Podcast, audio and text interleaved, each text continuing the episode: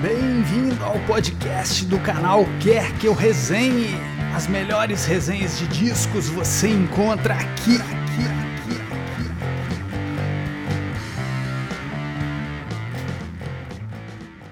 Vou aproveitar essa chance para dizer aos meus amigos o que eu estou pensando. Pensando bem, vou pensar mais um pouco e dizer mais tarde. Olá pessoal do Quer Que Eu Resenhe, aqui é o Daniel. Desde já eu peço desculpas porque esse vídeo será um pouco mais longo, já que, de certa forma, como vocês vão ver, se trata de uma resenha dupla, embora seja, entre aspas, do mesmo álbum. E que álbum é esse? Tá aqui atrás de mim, ó. Aqui, ó. Se trata do seminal. Sempre quis usar esse adjetivo, nem sei se cabe exatamente nesse álbum, mas já foi. Bandwagon-esque, ou Nesque, não sei exatamente a pronúncia, do Teenage Fan Club. Álbum de 1991. Por que dupla a resenha? Porque este álbum ganhou uma versão maravilhosa na minha herética opinião, até melhor do que o original, em 2017, do Ben Gibbard. Tá aqui. Depois eu vou falar melhor, tanto sobre o original, como sobre a regravação, mostrar a arte aqui, que é muito bonita, enfim. Bom, é, antes de entrar, ou bem antes de entrar no, no, no álbum, nos álbuns em si, acho importante falar um pouco sobre a banda, que infelizmente é muito pouco conhecida no Brasil, né? Uma banda indie. No circuito indie é uma, uma banda conhecida porque é uma das principais, enfim. É, mas no geral, né, quase ninguém conhece essa maravilha aqui no Brasil. Bom, o Teenage Fan Club é uma banda escocesa, aliás, né? A Escócia, em termos musicais, já fez muitos favores à humanidade, né? Para destacar aqui apenas duas bandas que eu gosto muito, além do Teenage Fan Club da Escócia. Eu chamaria atenção para o Jesus and Mary Chain, né? Que uma das minhas bandas preferidas, ainda vai há de ganhar uma resenha aqui. E o Bell and Sebastian, né? Que nós descobrimos aí recentemente, embora o Twitter seja de 2014, que a Anitta é fã, né? É... Mas voltando aqui ao Teenage Fan Club, a banda foi formada em 89. Ela tem 11 álbuns de estúdio. O 12 está programado para sair ano que vem. E a banda, é uma, um fato curioso a respeito da banda, que não é muito usual, é que a banda, na sua formação clássica, ela tinha três compositores, é, cantores e compositores. E os três, é, é, eles contribuíam é, de forma, pode-se dizer, homogênea, né? Não tinha ali, ao contrário, por exemplo, e aqui eu não estou comparando, tá? Embora eu goste mais de Teenage Fan Club. Não sei se eu gosto mais, mas acho que não. Mas esse álbum eu gosto mais que qualquer um dos Beatles. Mas nos Beatles você tinha ali o todos compunham, né, com exceção talvez do Ringo, né, que se contribuiu foi pouco em termos de composição, mas você tinha dois compositores principais, né, Lennon McCartney e o Harrison, que não tinha tanto espaço assim, né, é, claro, foi ganhando ao, longo do tempo, mas no Teenage Fan Club são três compositores, os três cantam, os três compõem e contribuem de uma forma, no geral, é, muito parecida, né, esse, é, é, eu estou falando aqui do Norman Blake, é, vocalista, guitarrista, do Raymond McGinley, vocalista e guitarrista também, e do Gerard Love, baixista e vocalista. O Gerard Love recentemente saiu da banda, né, em 2018. Talvez, a, a, nesse sentido, a, de, de, de, de você ter três compositores e cantores, a banda se assemelhe mais à, àquela que é uma das suas grandes influências, né? O The Birds, né? Que é uma das bandas que mais profílicas, né? E, e, e, que você tinha vários compositores, né? Cantores ali que depois até saíram em carreira solo, né? Como David Crosby, né? Por exemplo. o Graham Nash, etc. Bom, é, um de, dos álbuns do, do, Teenage Fan Club, do Teenage Fan Club, ele não costuma ser creditado a, como um álbum da banda, exatamente porque ele foi feito em parceria com Jed Fair, que talvez seja menos desconhecido é, pelo projeto dele, né, o Half Japanese, né, que aliás o Kurt Cobain gostava muito. E a título de curiosidade, ele estava vestindo uma camisa ele mesmo costumava fazer as camisas dos artistas que ele gostava, né? Quando ele suicidou, ele estava vestindo uma camisa do Half Japanese. Então eles têm um álbum em parceria. Mais pra frente eu vou falar bastante aqui do Kurt Cobain, vocês vão entender a relação dele com o Teenage Fan Club. Uh, mas voltando aqui à, à, questão da, da banda, né, do, do overview aqui da, da banda, a, a, as principais influências do Teenage Fan Club, é, nós poderíamos dizer, além do The Birds, né, que já foi citado, do, do próprio Beatles, é, o Big Star, muito, muita influência, né? É, como dizem, é uma das bandas mais influentes e, e, mais desconhecidas do mundo, né? Como o Velvet Underground, por exemplo, né? Que para mim, é, em termos de influência, só perde, no rock pelo menos, né? Só perde para os Beatles, né? Os Beach Boys, eles têm acho que muito essa, essa coisa do, das vozes, né, dos coros, que o Beach Boys fez a, a perfeição, né? E do New Young, né? Principalmente nessa fase mais noise da banda, né? No, a qual esse, esse, esse disco maravilhoso aqui está tá incluído. Bom, é, de um modo geral, como é que poderíamos definir o som do Teenage Fan Club de uma forma bem genérica e superficial mesmo. Eles conseguem unir, uh, pelo menos nessa primeira fase, né? Depois eles foram se acalmando, né? Mas até ali o quarto, quinto álbum, é, eles unem o, o, o noise, né? A distorção, o barulho, principalmente essa, essa coisa que vem mais do, do Neil Young, né? Com melodia, né? Coisa que o próprio Neil Young fez a... muito bem, né, ao longo da carreira. É... Então, ao mesmo tempo que eles têm uma coisa pop, eles têm esse lado barulhento, né? Atrás da, da camada ali é...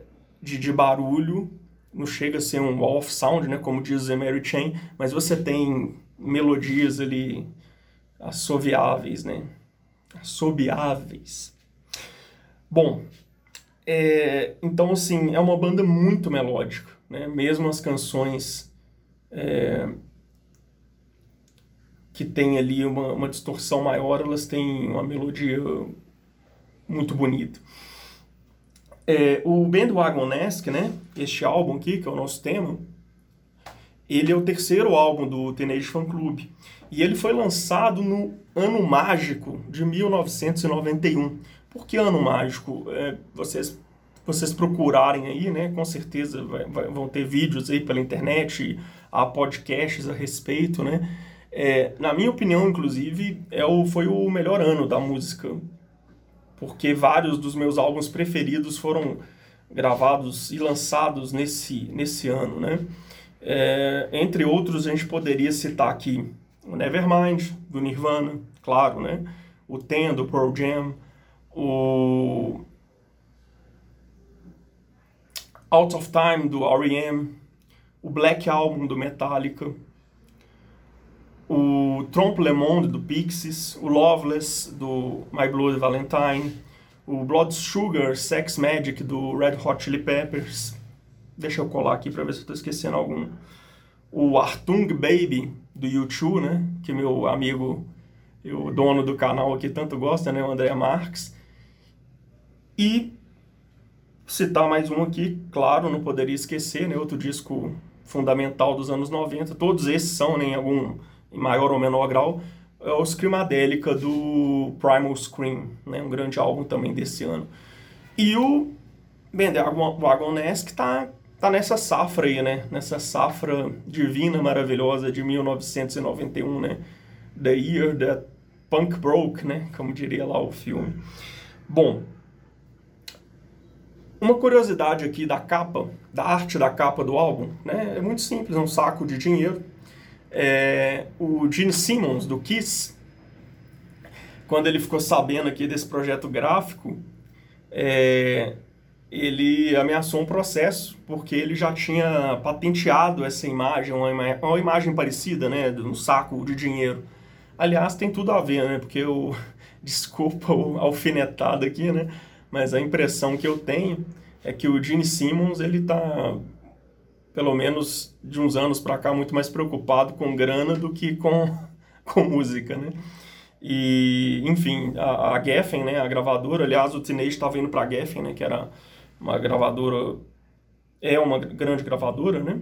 Que à época já tinha contrato com Nirvana, Guns N' Roses, entre outros, né? É, eles tiveram que pagar um cheque lá para o Gene Simmons para poder usar a imagem, né? Ah, o Bendo Agoneschi, é, desde o seu lançamento, ele foi super aclamado pela crítica, né? Para variar, ele entrou em várias listas, só citar algumas aqui.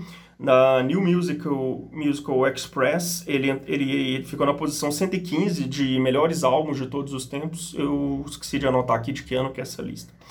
Uh, na revista Spin, entrou em pelo menos duas listas, né? A mais recente, salvo engano, que foi no final da década passada, em 2009, que a revista elegeu 125 melhores álbuns dos últimos 25 anos, no caso, pegava o período de 85 a 2009 o, o álbum ficou então na, na posição de número 115. Tá no, no livro Mil e Um Discos. Tá lá, figurinha carimbada, né? Salvo engano, o, o Teenage Fan Club tem dois álbuns lá, né? Esse e o Grand Prix, que tem um carro de Fórmula 1 na capa, que é um álbum lindíssimo, lindíssimo também. Talvez mereça aí futuramente um vídeo aqui.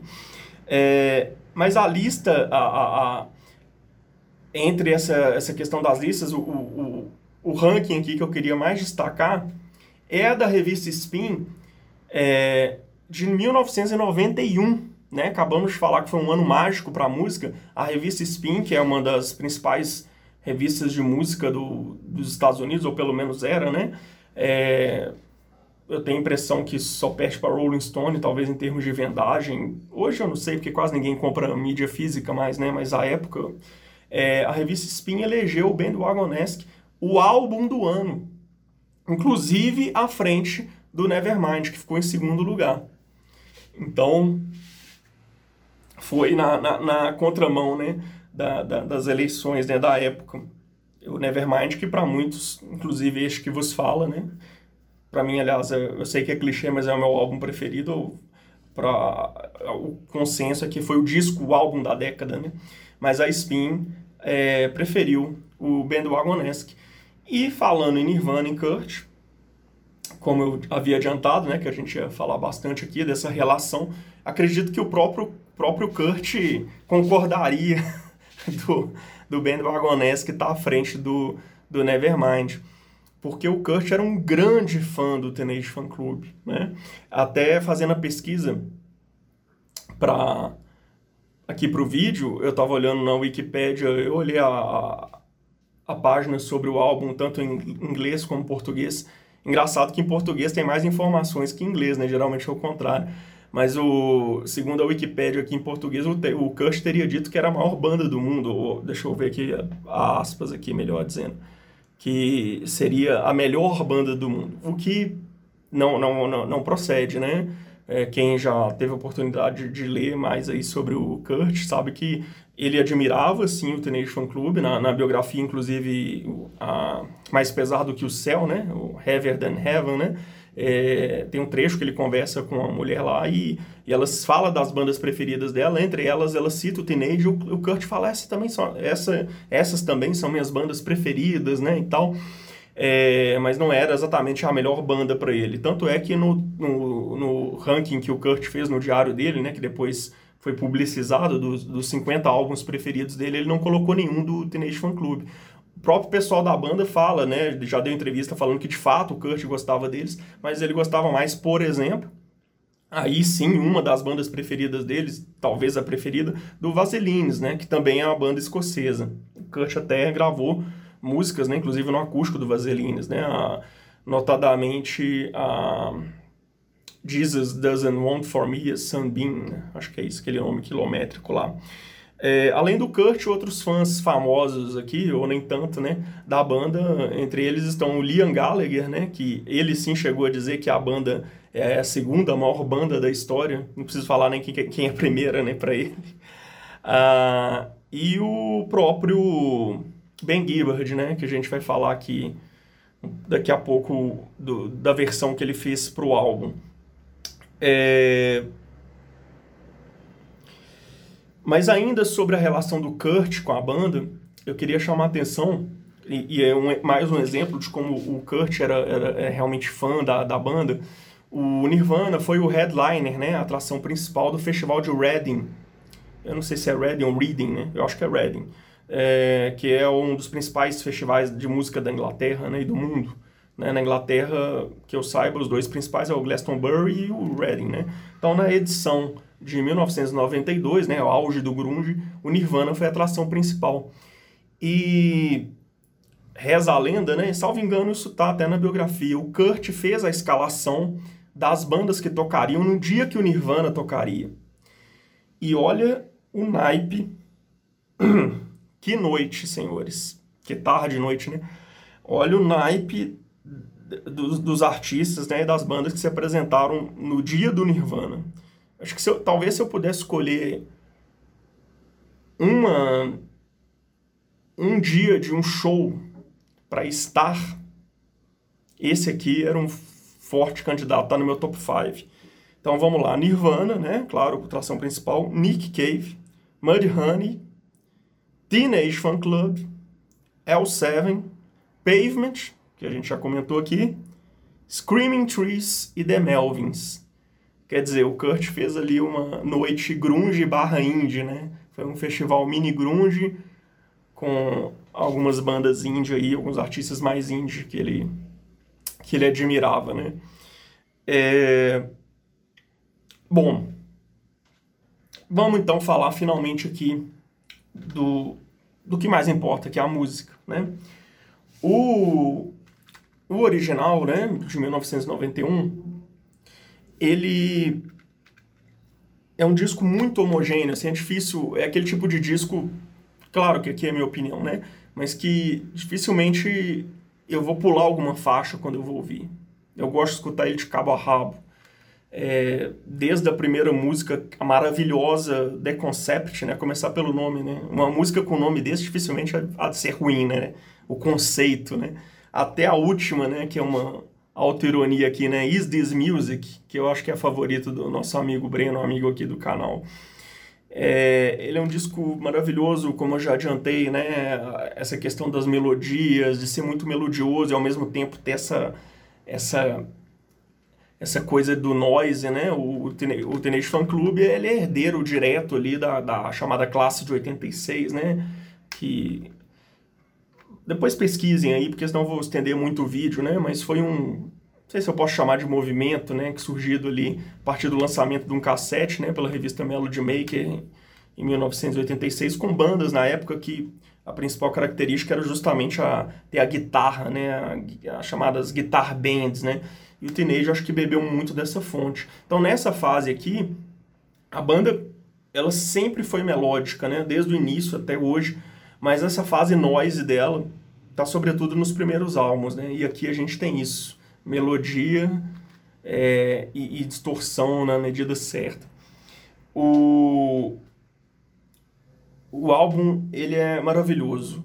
as músicas que eu mais gosto, tanto aqui do original como do Ben Gibbard, são December, The Concept e Alcohol Holiday. Não vou poder destrinchar aqui para não ficar ainda mais extenso o vídeo, mas todas são lindíssimas. Ah, no caso do Bandwagonesque original, a que eu mais gosto é a December. O vinil, a edição que eu comprei, ele vem com, com um extra aqui, ó. Olha que legal um single aqui com dois lados B da banda. Heavy Metal 6 e Long Hair. É, ainda bem que ficaram de fora, viu? Eu ouvi pouco mas não fazem jus à qualidade, na minha opinião, da, das que estão no set list. Mas, é, me perdoem aqui a heresia, afinal de contas, se não fosse o original, não teria a versão do Ben Gibbard, né? Mas para mim, o que brilha mais é a, o tributo aqui que o Ben Gibbard prestou ao Teenage Fan Club. O, rapidamente, né, o Ben Gibbard, ele é vocalista, guitarrista, líder da, talvez da, da banda pós-grunge ali que fez mais sucesso, né, de Seattle. Ela não é, é uma banda exatamente de Seattle, mas ali da região. O próprio Nirvana não era exatamente de Seattle, né, o Kurt era da cidade próxima, né, Aberdeen, né. É, mas o Death, é, o Death Cab for Cutie, né, que é a banda aqui no caso do Ben Gibbard, é, tem uma discografia bacaninha. Eu acho razoável. O primeiro disco eu gosto, o Something About Airplanes, mas essa é outra história.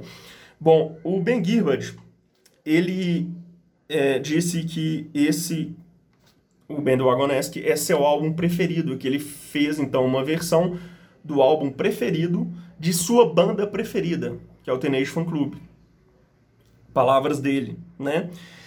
Ah, por que, que eu gosto mais da, da versão do Ben Gibbard? Porque, embora eu, eu goste muito dessa parte do noise, né? Eu sou fã do Jesus Mary Chain, né? Então não preciso falar mais nada. Mas o Ben Gibbard, ele, ele deu uma limada no som e ele, ele de um modo geral, o que, o, o, qual, a, a, a meu ver, a grande diferença dos dois álbuns, né? Do original e da regravação aqui é que o álbum do Ben Gibbard, ele é mais etéreo, mais límpido. Ele tirou ali um, uma parte ali do, do, do noise, né, do barulho, e isso fez com que ressaltasse ainda mais a, a beleza das melodias, as harmonias, né? Então, ele, ele, ele, ele deixou ali mais evidente ainda a beleza das canções. Mal comparando, isso me, me, remeteu a quando a Alanis Morissette fez uma cover, né, ao vivo. É, uma cover não, uma versão, né, que é diferente, da Basket Case, do Green Day, que é uma música que eu sempre achei legalzinha então. Mas quando eu vi a Alanis Morissette cantando ela basicamente voz e piano, é, aquilo... Eu falei, porra, mas essa música tem uma melodia bonita, até uma letra muito interessante, muito sarcástica. Então, aquilo ali, é, essa limpada, né, fez com que é, a questão melódica, harmônica, viesse à tona. Então, de certa forma, acho que o Ben Gibbard fez isso nesse álbum. Só para terminar, né, já, já nos alongamos demais, eu quero chamar a atenção para a arte do da versão do Ben Gibbard. Eu acho ela muito bonita né? Parece uma coisa meio procura, é, onde está o óleo aqui e tal. O, e o vinil, eu achei ele muito bonito. Eu nunca tinha visto um vinil dessa cor, olha só. Eu tive que importar, né? Não saiu barato. Olha a cor desse vinil, é uma espécie de bege, né? Eu acho ele muito bonito. E ele ainda vem com é, um singlezinho, um compactozinho, né? E aqui ele presta tributos, tributo a dois outros artistas que ele gosta, né? o Alex Chilton, que era o líder, o principal compositor do, do Big Star, né, que já citamos aqui, e uma banda lá de, de Seattle também, da, da, do estado de Washington, né, que é o Beach Happening, né, uma banda que o Kurt também curtia. E o compactozinho aqui também da mesma cor, né, do, do vinil. Então aqui é só uma curiosidade. Bom, Vamos ficar por aqui finalmente. Espero que vocês tenham gostado. Até a próxima. Valeu.